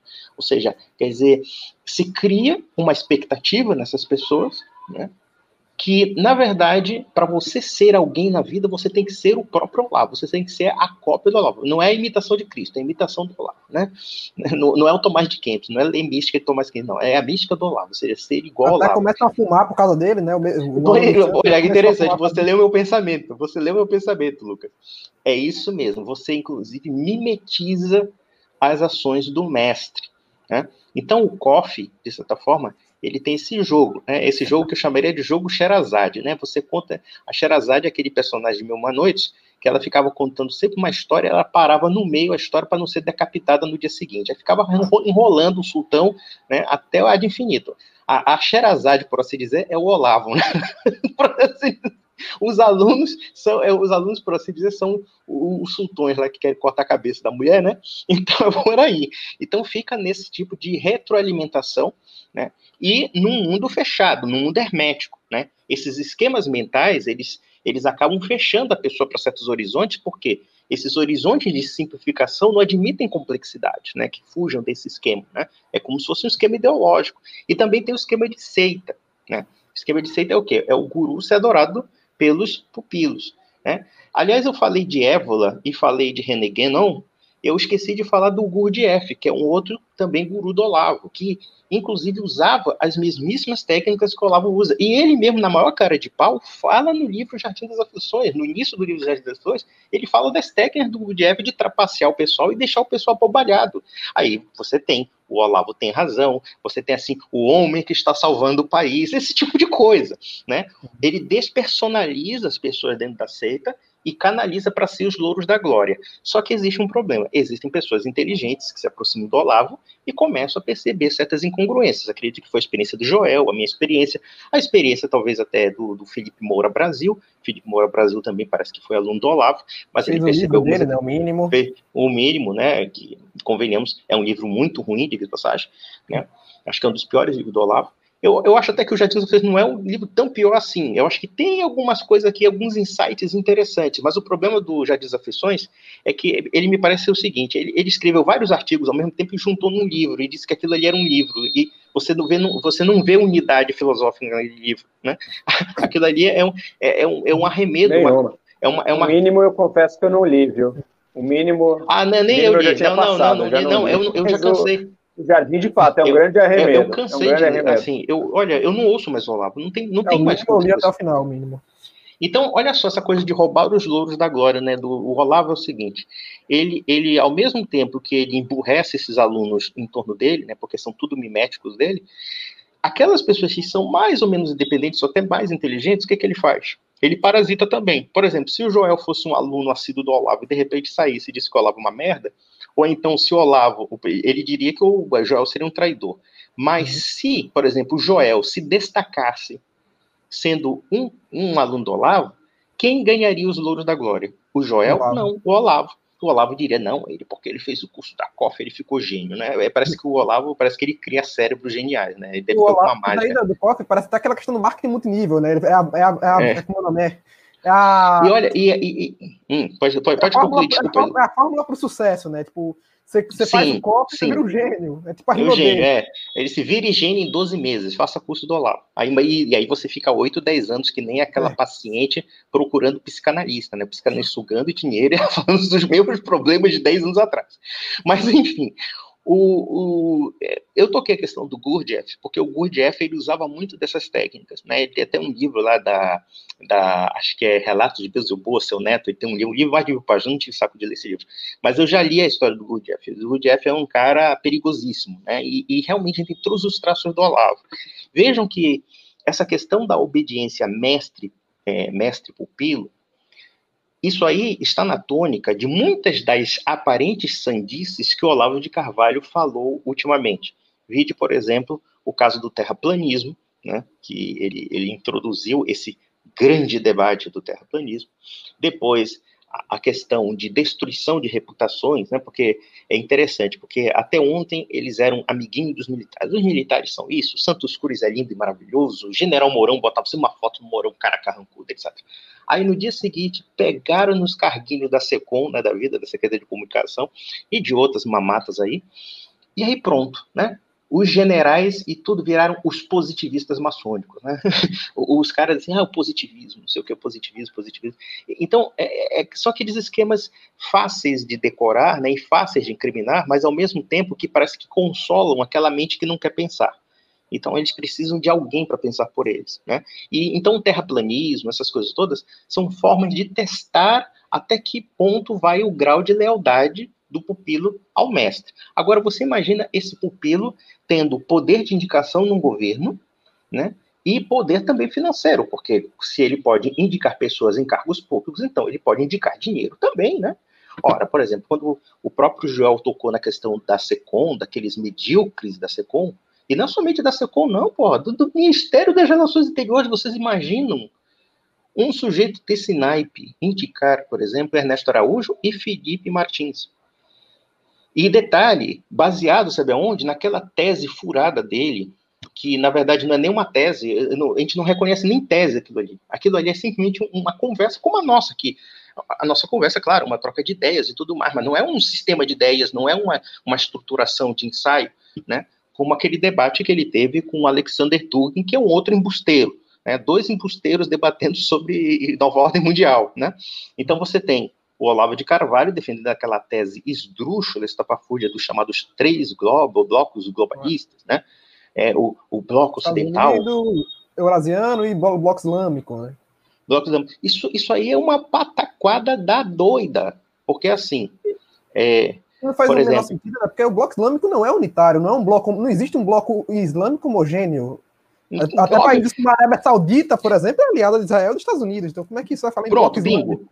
Eu, uma vez eu fiz uma pergunta, sabe para quem? Pro Rodolfo, o Rodolfo Loreto, né? O ah, gordinho lá, que, que foi meu ex-comparsa e ficou com raiva de mim porque falei mal do mestre dele, naturalmente. Hum. Ele, ele uma vez chegou comigo e falou assim: por que a Irmandade Muçulmana, não sei o que, tem te, teoria de conspiração para não sei o que dominar o mundo? Aí eu perguntei assim para ele: se pode me dar uma, uma. Eu vou te fazer uma pergunta bem sociológica, simples, simples. Qual país a Irmandade Muçulmana domina hoje? Qual país? Qual país? Aí ele ficou todo. É simples, nenhum. Até no Egito eles levaram uma surra do exército batista, do, do, do, do regime Mubarak, levaram, levaram uma lé, uma corda. Aí, se você acha que o Hamas, o, o Hamas vai conquistar Israel, se você acha que Hamas vai conquistar a Europa, aliás, essa coisa do, essa coisa do islamismo, eu cheguei a acreditar nessa bobagem, cheguei a acreditar essa história de que o Islã vai dominar a Europa. Eu fiquei assim pensando com a coisa. Quando eu fui ler o que, que significa o islamismo na Europa, o islamismo na Europa hoje é o seguinte: tem o islamismo LGBT, tem o islamismo, tudo com valores secularizados. A, a secularização vai ferrar o islamismo como ferrou o cristianismo. A secularização é uma tônica europeia. Então, por exemplo, se você pegar, é, por exemplo, esse pessoal faz sempre avaliações desconexas do islamismo, por exemplo, porque você tem gerações de islâmicos, né? E você tem gerações dentro de processos de assimilação dentro da sociedade europeia. Então, eu fui pesquisando isso, inclusive conversando com amigos europeus que conhecem, de fato, sociologia de verdade, não embustes olavéticos, eles falaram o seguinte, olha, na França, por exemplo, você tem uma geração de islâmicos que eram ainda das ex-colônias, totalmente secularizados. É como seria um católico de hoje, aceita o Estado laico e tudo mais, e tá, tá cagando para a guerra do, do, do Hezbollah, do Hamas, essas coisas todas, que já é coisa do, do, do mundo oriental. Né? Você tem a nova leva de islâmicos, e o que, que acontece? Essa velha leva de islâmicos não quer se misturar nem com a nova leva, sabe por quê? Porque vê problema naquele pessoal que dificulta o processo de assimilação na sociedade europeia.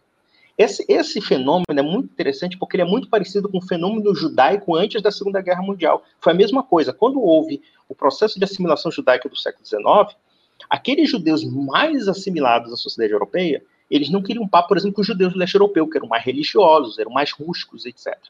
Então, a, a, até mesmo o processo islâmico na Europa, ele não é um processo homogêneo também. Né? Então, essa coisa do Islã, bloco, bloco monolítico e mata cristão, isso é tudo besteira, não é assim, a coisa é muito complexa. E veja, já que você tocou na questão de Israel, Arábia Saudita, é, o, uh, o, território, os territórios onde são dominados pelo Islã, na verdade, eles são palcos das superpotências. Você tem Rússia por um lado, China por um outro, Estados Unidos por outro e União Europeia por outro. Né? Você tem um lado que que tem, de fato, é, influência da União Europeia, da, da, dos Estados Unidos, de Israel, e você tem um outro lado que é a influência chinesa, influência russa e etc., como no caso da Guerra Fria, que até hoje a Rússia tem um domínio geopolítico no Oriente Médio. Né? E aí você tem o bloco russo-chinês. Não, não existe esse bloco.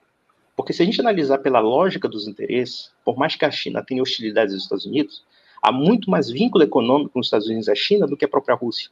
A Rússia a Rússia, que esse pessoal diz que vai dominar a América Latina, porque sempre tem ali publicar um navio, um coraçado russo está na Venezuela, vai agora dominar o Brasil, né? Sempre tem esse pau. Meu filho, a Rússia tem um PIB menor do que o Brasil.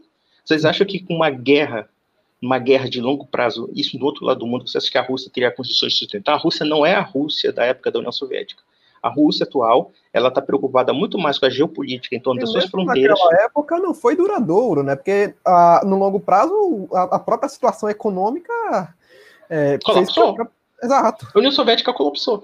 E aí, e, aí é o seguinte: a China é uma potência preocupante? Sim, claro, a gente sabe, é um sistema totalitário, um sistema, um regime ditatorial, criminoso, etc. Mas a gente sabe que as coisas na diplomacia elas não são preto no branco, elas são cinzas, tá? Elas são cinzas. E o que, que aconteceu com a influência de Olavo de Carvalho na diplomacia brasileira? Eu comentei em 2019 sobre esse problema, porque se, eles falaram assim: não, nós vamos combater a diplomacia ideológica do PT. É, vocês colocaram uma outra ideologia e talvez até mais estúpida, porque pelo menos o, o petismo nesse aspecto, e olha que eu combati o PT, e sou inimigo do PT até hoje, mas isso não quer dizer que a gente não vai reconhecer certas coerências de certos governos, por mais ruins que eles sejam.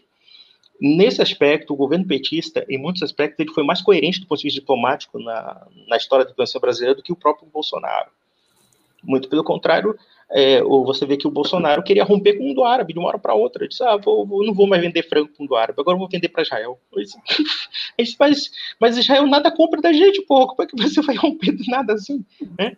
E aí depois se metendo em briga de, de judeu, eu disse, meu filho, deixa os judeus se matarem com os árabes, não tem nada a ver com a gente, né? Ou então chegar com os Estados Unidos, fazer inúmeras concessões aos Estados Unidos, até agora os Estados, os Estados Unidos deixaram a gente a ver navios, não houve nenhum acréscimo realmente importante no sentido é, geopolítico, muito pelo contrário, foi, um, foi uma, uma aliança até prejudicial pelo posicionamento subalterno do Brasil. Quer dizer, o Brasil ele tem que se considerar uma coisa, é uma das dez maiores economias do mundo, não pode ficar se sujeitando os Estados Unidos de uma forma humilhante, de uma forma depreciativa.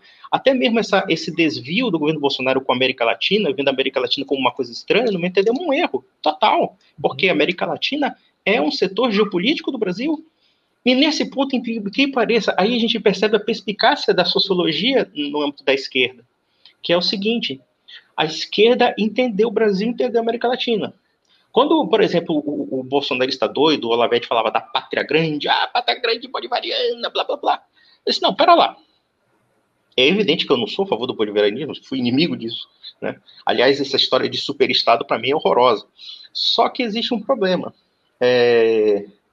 Se a gente entender a América Latina, de fato, a América Latina foi uma unidade, foi um Império Espanhol. Eles entenderam perfeitamente isso. Então, eles exploraram certos sentimentos comuns das nações hispânicas, das nações latino-americanas, no sentido de uma consagração de uma ordem, né, de uma ordem internacional entre eles, com todos os problemas que há, claro, com o envolvimento do petismo, da corrupção, porque a corrupção petista ela, ela, ela, ela passou fronteiras, né?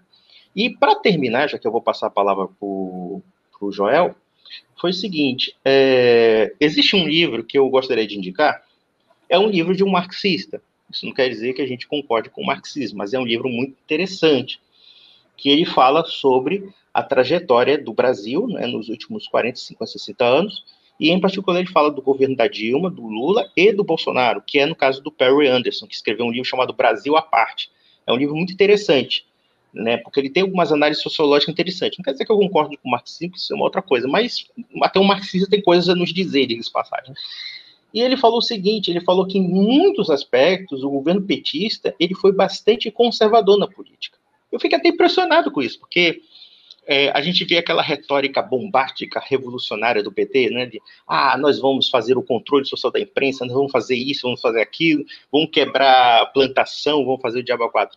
Só que havia o seguinte, havia esse, essa retórica ideológica, que o PT acreditou, acreditava, porém havia os fatos reais. Os fatos reais eram o seguinte, o governo petista não administraria nada sem beijar a mão do PMDB, sem beijar a mão do Centrão, sem beijar a mão das velhas oligarquias brasileiras. E foi o que de fato aconteceu. A política petista, tirando esses aspectos contraditórios, até revolucionários, mas, por outro lado, ele teve que fazer concessões à velha política. Fazer concessões à velha política. E foi assim que eles permaneceram. O que minou o PT foi a Lava Jato. Sem a Lava Jato, talvez o petismo teria colocado sucessor. Se não fosse a Lava Jato, assim, se não se fizesse uma anatomia do Estado brasileiro de tal forma, do Estado corrupto que nós temos, né, com certeza o PT perpetuaria no poder. E eu acho que nesse ponto o Anderson, até certo ponto, tem razão, nesse sentido que ele falou, por exemplo, nessa questão da, da, das estruturas do, do, PT, né, como ele se manteve. Por exemplo, até esse professor agora que saiu aqui ficou um pouco aborrecido, é, ele falou a questão, ah, mas o PT beneficiou os banqueiros. Mas, sim, não quer dizer que partido de esquerda não beneficie banqueiros, não tem nada a ver. Isso, isso aí é, é, é você acreditar demais que somente a ideologia, de fato, movimenta a, a, política. Às vezes a ideologia nem sempre é isso. A ideologia é uma capa de justificação de atos políticos, muitas vezes. E às vezes até contraditórios. Lenin mesmo, Lenin, Vladimir Ilyich Lenin também fez isso, caramba. Você acha que Lenin não negociou com o banco? Você acha que ele não recebeu dinheiro de banqueiro? Você acha que ele não recebeu dinheiro de empresário para fazer a revolução dele? Recebeu um vagão da, da Alemanha, porra, da Alemanha Imperial para derrubar a Rússia, porra. Isso aí é política. A política, eu digo assim, real política, né? A política é inescrupulosa. Olha, para você buscar a tua causa, você aceita até mesmo aparentemente contradizê-la, né? Mas é basicamente isso. Eu vejo assim que o olavismo nessa, nessa coisa, ela teve uma influência muito negativa no âmbito interno né, como nós estamos vendo agora, essa coisa da dicotomia do eu e nós, tudo que, que inclusive é muita imitação também do petismo muitos aspectos, semelha-se muito em muitos aspectos. E temos o aspecto externo, que eu acho que é muito desastroso. Nós estamos simplesmente jogando diplomacia de 40, 50 anos de história na lata do lixo por causa de um livrinho de debate do senhor Lavo e o, e o senhor Alexander Dugin. Basicamente isso. João, pode ir.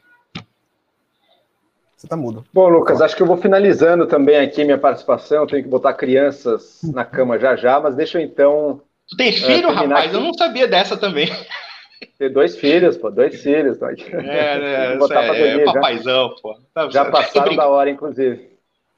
uh, mas vamos lá. O, o Conde mencionou um fato bom, né? O PT ele teve que ceder a velha política para governar e para ter seu e para ter seu poder, e para se sustentar, e para se prolongar. Isso fez com que ele tivesse que abrir mão de muitos dos piores excessos ideológicos que ele trazia ali dentro. O Olá, o, Olá, o Bolsonaro está, neste momento, fazendo a exata mesma coisa.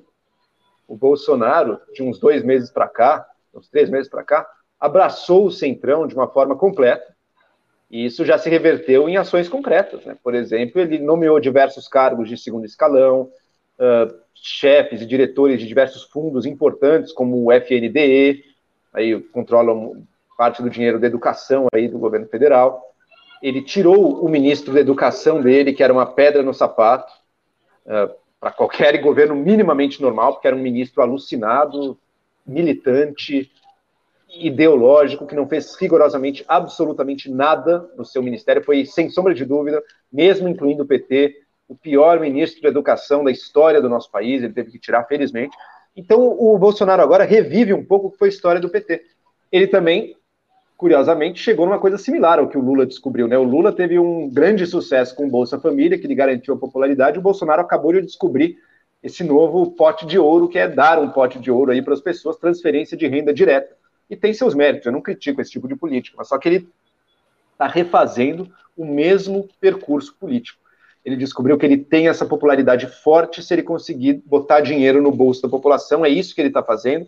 E ele está abandonando muito do que havia de mais extremista dentro do governo dele. Nesse sentido, a velha política brasileira, o centrão, é ruim? É ruim. Mas ele nos salva de muita porcaria, viu? Ele nos salva de muito lixo que tem por aí, ideológico, extremo, seja de esquerda, seja agora de direita os olavistas baixaram muito a bola de uns tempos para cá. Cadê o Felipe Martins? Outro dia eu vi até um tweet dele outro, mas tá, tá bem esvaziado, tá sendo. Uh, que eu leio, que eu vi, ele, enfim, até esqueci Olavo, já o tema do tweet. O, o próprio Olavo reclamou do, reclama do governo. Não é que o Olavo vai romper com o governo também, né? Ele, ele dá aquela reclamada para ver se alguém dá um carinho na cabeça dele, se manda um dinheirinho ali, alguma coisa. Daí o, o empresário vai lá e dá, não sei o quê, mas estão muito desacreditados dentro do governo, perderam muito espaço. O gabinete do ódio, o principal. A ação mais concreta do olavismo no governo era o gabinete do ódio. O olavismo é uma máquina de fanatizar pessoas e torná-las em, uh, em máquinas cheias de raiva, prontas a xingar e a mentir sobre quem quer que seja. E até essa, era normalizar, isso. normalizar esse ódio também, né? Como a, Normalizou, ele normaliza, mas, mas essa é a função dele, ele normaliza o ódio. A isso, tipo, é um, é um estado de desequilíbrio mental quase constante. A pessoa vive uma realidade tão alucinada uhum. que ela tá que nem um, um, sujeito em surto psicótico, né? Não chega perto que ele vai bater em você, mas sai de perto aí, não, não cutuca não, que o cara tá, tá loucão. É isso um pouco o efeito do olavismo na cabeça das pessoas, aquele efeito nocivo que eu tanto falava. Ele incapacita a pessoa intelectualmente, mentalmente, psicologicamente para viver num debate democrático. A pessoa fica capaz apenas de atacar com ódio sem nenhuma inteligência, nenhum argumento, aquilo que ela vê como sendo parte do inimigo, do demônio, do comunismo, do fora de São Paulo, não sei o quê. Enfim, a gente está vendo agora possivelmente o enfraquecimento do lavismo. Não é o fim, hein? Não é o fim. Não quer dizer que o, ah, então, beleza, passou o risco. Não passou o risco. Mas que está bem mais enfraquecido agora do que estava há um ano atrás, não tenho a menor dúvida. E para o Brasil, isso é muito bom. Eu só fecho com uma memória que me ocorreu aqui. Veja como as coisas mudam, né? Nas eleições de 2006, foi quando o Lula foi reeleito. E eu ainda era ali um leitor de Olavo, gostava e tudo. Seguia bastante, especialmente na política. Lia mídia sem máscara, discutia no Orkut. E eu lembro, deu puto da vida no dia do segundo turno, já uma derrota do Alckmin ali. Ele, o Alckmin foi super mal no segundo turno de 2006. Ele teve menos votos que ele tinha tido no primeiro turno, exato. Então foi uma, teve esse elemento a mais ainda. O Lula dominou com tudo isso, com um mensalão ali, tudo. O Lula mesmo assim venceu de uma forma bem acachapante. E eu lembro, deu puto. E eu comentando com meu pai em casa, e olha, o PT está ligado ao Foro de São Paulo, uma organização comunista. E o Alckmin sabia disso e não falou nada. Que porcaria essa, essa oposição no país, que não teve coragem de falar do Foro de São Paulo, que é realmente o grande plano comunista para dominar o Brasil. Você vê que a pessoa fica naquela. Hoje em dia, eu olho para aquilo e nossa, Pô, eu lembro até que o Olavo tem um vídeo falando, pô, eu levei todas as provas pro, pro Alckmin falar no debate, não sei o quê. É, foi exato, exato, exato, exato. É engraçado não disse quem é que era ligado ao Alckmin, mas tipo, ele disse que mandou as provas, mas o Alckmin não teve coragem, porque aquele pacto de príncipe, sempre uma teoria. Era né? o pacto, é. Não é. Na verdade, sabe por que ele não fez? Porque não era pacto, porque é uma loucura, uma loucura sem pé em cabeça. O Fórum de São Paulo é uma reunião de partidos da, das Américas que tem seus discursinhos, tem tudo, e não apita porcaria nenhuma, em nada. Não é uma conspiração, tem ata pública, tem discursos em público, falando ali os ideais socialistas de Eu gostaria sempre, até de fazer uma observação. Então, o... É uma piada aí. Só uma observação. É o seguinte, é, a questão do Foro de São Paulo, é, a gente tem que entender, claro, existiam, digamos assim, paradigmas, digamos assim, projetos em comum de partido de esquerda, existia. Poderia haver, digamos assim, um projeto mais ambicioso? Sim, tá, poderia haver. De fato, houve realmente certas atitudes do governo brasileiro que estavam alinhados a, a um projeto continental de esquerda, né, de ajuda muito de esquerda. Só que o único problema, o problema do Foro de São Paulo, como o Olavo colocava, ou como muitos outros colocavam, era de que o seguinte, existia um gabinete central chamado Foro de São Paulo, né, que ligava ao pessoal lá de Brasília, diretrizes é, é, centralizadas, né, e que dizia assim, ô, ô, Lula, quando é que você vai aí liberar as facas aí na fronteira? Aí? Sabe, é uma coisa mais ou menos assim. Não, não funcionava assim. O que Exato. Assim... O que tem é um alinhamento de países, assim como George Bush e Tony Blair estavam alinhados ali, fizeram a guerra do Iraque e tudo. Ah, então existe um grande plano deles para dominar as Américas. Assim, Mas não existe. Veja, veja, veja, veja. Existe alinhamento ideológico e esse Foro de São Paulo é mais esvaziado do que eh, discurseira de parlamento europeu, sabe? Aquela coisa que todo mundo fala, fala ah, legal, lindo, não sei o quê, bate uhum. não apita nada dentro dos países. Não, é porque é o seguinte, sabe? Por isso era irrelevante. É porque, na verdade, o que, é que acontece? É, é, o, o, o, problema, muitas vezes, das análises do Olavo e de muitas pessoas de direito é que eles têm uma, eles têm uma pobreza sociológica. O que, que poderia ser a sociologia? A sociologia, ela, ela explica as estruturas. Né? Porque, por exemplo, se eu chegar para você e dizer assim, o, o João Pinheiro, eu vou dominar o estado de São Paulo, você vai acreditar? tá, como é que você vai dominar, né? A pergunta que você fala é o seguinte, é, quando você fala de um, de um projeto de poder, de uma ideologia, você tem que pensar qual é a estrutura que vai sustentar esse projeto. Né? Então, como essa dinâmica existe? No meu entender, no meu, no parco entendimento da coisa, eu penso que, no final da história, o Foro de São Paulo não mandava no PT. Era o PT, claro, porque era membro, talvez, do país mais poderoso da América Latina, que estabelecer diretrizes nos países latino-americanos. Inclusive, por exemplo, quando a gente vê aquela coisa, olha, o governo brasileiro emprestou dinheiro para Cuba, emprestou dinheiro para Venezuela, não sei o quê, não sei o quê. Havia dois motivos para aquilo ali. Era a ideologia, era porque, ah, nós amamos o governo do Fidel Castro, do, sei lá, do falecido, né, do Hugo Chávez. Não. Sabe o que? Era geopolítica era geopolítica. Porque se você empresta dinheiro para esse povo aí, esse povo fica beijando a tua mão, porra. Basicamente isso. Então havia realmente. São mais inteligentes que o Olavista, né? Pelo menos recebe alguma coisa. Como é que é? Diga. Foi... São mais inteligentes que o Olavista, pelo menos recebem para. Não, pra... eles eram. Não é, não é, não é ficar, eles... não é ficar puxando o saco do Trump para depois levar um tapa na cara em retribuição. Pois é, Mas mesmo assim, o PT foi desastroso na, na diplomacia sim, também. Essa sim, coisa de, sim. de, alinhar com o Irã, foi péssimo, foi um erro total. Sim, sim, ninguém defende isso. Claro. Mas, não, mas é... a piração conspiratória que guia o. É porque erra o alvo, sabe? O olavismo erra o alvo. Em vez de fazer a crítica real do que tem que ser criticado, cria um fantasma demoníaco lá em cima e, e fica atacando aquilo. E todo mundo que não está com você está ligado a isso. Isso é uma, isso é uma, é, um, é uma paranoia fanatizante. Mas a questão de errar o alvo não seria até mesmo uma tática de manipulação? Porque, por exemplo, o Olavo está promovendo todo tipo de pseudociência, né? O Conde Sim. mesmo trata direto com esse pessoal, não. o Olavo começa a indicar canal terraplanista, começa a falar de antivacina. Exato, exato. Será que não, porque eu acho que ele não eu, eu sei que ele não acredita nessas, nessas, nessas piras. Será que não seria até uma forma dele conseguir controlar o seu. Com certeza, seguidor? é tudo isso. Mas, Lucas, tudo no Olavo, a doutrina do Olavo, o conteúdo nunca importa. O que importa é fortalecer o papel do Olavo como Sim. seu guru e líder. O resto serve a essa intenção. Então o conteúdo pode mudar. Uma época o Olavo é, defende, é, fala que o protestantismo é o diabo na terra, depois ele ama os evangélicos, não sei o que. A coisa muda conforme a necessidade do momento, para única e exclusivamente criar uma relação de dependência intelectual, mental e espiritual do seguidor com o Olavo. E o mundo lá fora é um caos de informações desencontradas. O Olavo alimenta esse caos justamente porque quanto mais inseguro e instável tiver o seu seguidor, mais preso na barra ele do é Olavo. Ele, ficar... ele é o demiurgo é isso que organiza. É, é, isso. é o que ele faz com pessoas, infelizmente com milhares de pessoas. Eu, inclusive, conheço algumas e já fui amigo Sim. de algumas, mas enfim, é o efeito Só, dele. Pessoal, pessoal, deixa eu ouvir. Claro, eu vou ouvir o Conde terminando aí, mas eu vou dizer que a minha participação tá, a minha participação tá encerrada aqui, porque eu vou ter que ir mesmo. Então, Conde, encerre. Só para fechar então, aqui. Então faça, vai, tá bom, vai, faça a última aí. Fazer aqui a última, né? Como a gente falou aqui, né? A gente pode perceber né, que o olavismo ele é, de certa forma, um projeto de poder com intenções até autoritárias, né? Como o Conde também falou muito bem, ele não tem todo esse poder que imagina, que as pessoas imaginam que ele tenha. E a gente tá vendo que está começando a surgir, né? Uma oposição interna a esse projeto de poder dentro da própria direita, né? A gente tem é, pessoas que antes eram aliados do Olavo e, e automaticamente viraram inimigos, né? Como o Felipe Moura Brasil, o Nando Moura, o Sérgio Moro, que era idolatrado pelo Olavo e virou o capeta na terra, né? É até interessante que os olavistas eles atacam muito mais a própria direita do que a esquerda. E não tá querem vendo, rivais, não querem é, rivais. A gente tá vendo toda, todos esses ataques, todos esses linchamentos, uma espécie até de nilismo moral, às vezes, né? Porque eles aceitam Sim. pessoas como Saro Inter, como Roberto Jefferson, pessoas que têm todo um histórico aí, só puxar a ficha deles, ao mesmo tempo que renegam os ex-apoiadores, e também está surgindo uma resistência dentro da própria direita, né? O próprio MBL está se mobilizando, o Nando Moro, o novo, o Sérgio Moro, que pode ou não ser um candidato à presidência. Eu quero saber como é que vocês enxergam essa mobilização. Acreditam que há perspectivas para uma derrocada do olavismo no longo prazo dentro da direita, dentro da direita? E caso essa derrocada não ocorra, qual será a consequência disso? Eu posso falar agora, já que o. Eu vou falar pode. o seguinte: é, só, o seguinte, é, eu, eu acho que o olavismo, né? Ele, como eu falei, o olavismo ele é as expressões de um personagem chamado Olavo de Carvalho. Né?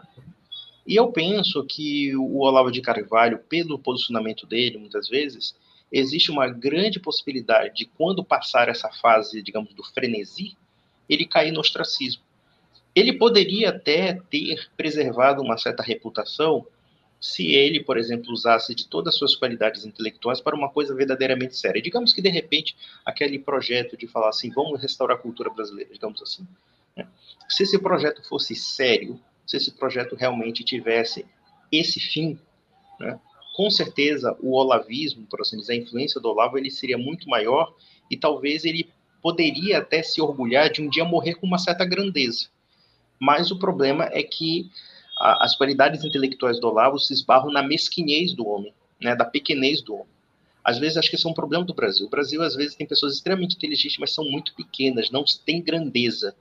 Então, o que falta ao Olavo é um pouco de grandeza, tá? Porque ele estimulou um debate público, mas ele acabou corrompendo esse debate ao mesmo tempo. É um paradoxo disso. E eu penso que o Olavo, a tendência do Olavo, passando essa alucinação bolsonarista, porque vai passar, como passou o PT, como passou o Lula, enfim, vai passar. Não acredito que vá preservar por muito tempo, porque o bolsonarismo ele é muito frágil do ponto de vista político. Né? Ele é mais frágil que o PT. Qual é o partido que sustenta o bolsonarismo? Não existe nem partido, nem partido, e nem unidade existe entre eles. Né? Não existe nem projeto político do Bolsonaro, e se a gente analisar bem, existe uma retórica, né? uma retórica que muitas vezes é volátil conforme as conveniências, porque se tornou um projeto também de um outro homem chamado Bolsonaro. Só que o Bolsonaro, para ele fazer as concessões que ele fez ao Centrão, mostra, longe do poder, muita fraqueza do poder. Porque quando ele estava no início do governo, ele tinha o Congresso na mão, praticamente. Um Congresso na mão. Hoje ele não tem absolutamente nada, ele só tem a estampa basicamente isso. Então eu acho que a tendência do olavismo é a decadência.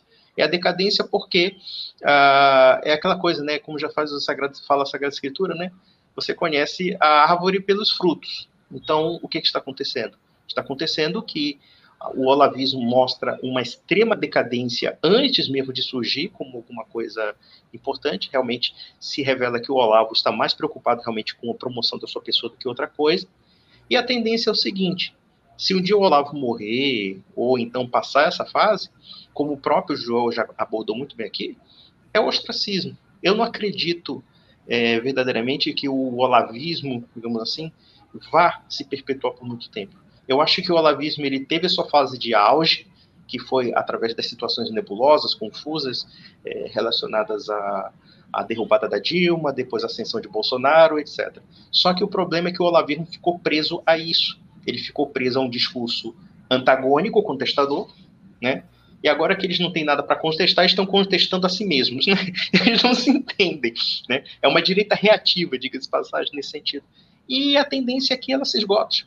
E ela já está esgotando, já, já se esgotou. O Olavo já está esgotado do ponto de vista retórico. Para ele apelar a esse tipo de que esse tipo de de loucura do tipo, ah, é, vamos fechar o Congresso Nacional, vamos fazer isso. Eu acho até que aquele professor que saiu aqui, ele superestimou demais isso. Eu não acredito nisso. Qual é a força que ele tem? Mesmo que nós teríamos meia dúzia de PMs, de cabos soldado da PM, meia dúzia de sargentinhos do, do Exército admirando o Bolsonaro, o Bolsonaro não é nem mesmo bem visto pelo Exército brasileiro. Nunca foi bem visto. Pelo contrário, existe uma cúpula ali do Exército e tudo mais, mas o Exército o exército tem muito mais estampa do que propriamente força. Quem tem força hoje em dia é a canetada de um juiz do STF, ou então o gordinho, que eles chamam de nhonho, chamado Rodrigo Maia. Esse sim tem poder. Né? Esse sim tem poder. Então, eu acho que o olavismo vai entrar no esgotamento, como o bolsonarismo vai se esgotar muito antes de ser é, um, um, realmente um viés político. Pode até ser, claro que a gente, a gente, não possa fazer uma previsão, é possível até que Bolsonaro se releia, a gente não pode negar isso, mas vai ter um sinal de esgotamento natural em torno disso. Então, vamos lá, eu acho que a gente já está assistindo a perda de espaço e de relevância do olavismo. Em que termos? Em que termos de que o bolsonarismo está crescendo e não depende das bases filosóficas extremistas do Olavo. Então, eu acho que o fenômeno Bolsonaro continua, inclusive hoje em dia, se me perguntarem, eu acho que o Bolsonaro é favorito numa eleição, mas o bolsonarismo é uma coisa, o olavismo é outra. O olavismo está perdendo espaço dentro do fenômeno bolsonarista que está se expandindo, e acho que as igrejas uh, pentecostais vão seguir tendo mais peso nisso aí do que o olavismo, que no fundo é de fundo tradicionalista, católico ou esotérico, e isso aí vai cada vez menos em espaço. Então, acho que outras não faltarão fontes de, de macaratice para o governo Bolsonaro, mas acho que o olavismo vai perder espaço nisso aí. Bom, é, gostaria de agradecer né, ao Conde, ao Joel e a todos que ficaram até o final. Acho que foi uma live muito produtiva, né? Também o professor que teve o desentendimento, eu também peço desculpas a todos que, que está, os ouvintes, mas é isso. É, a live com pessoas que pensam diferentes e pode ser produtiva, pode chegar a algum resultado.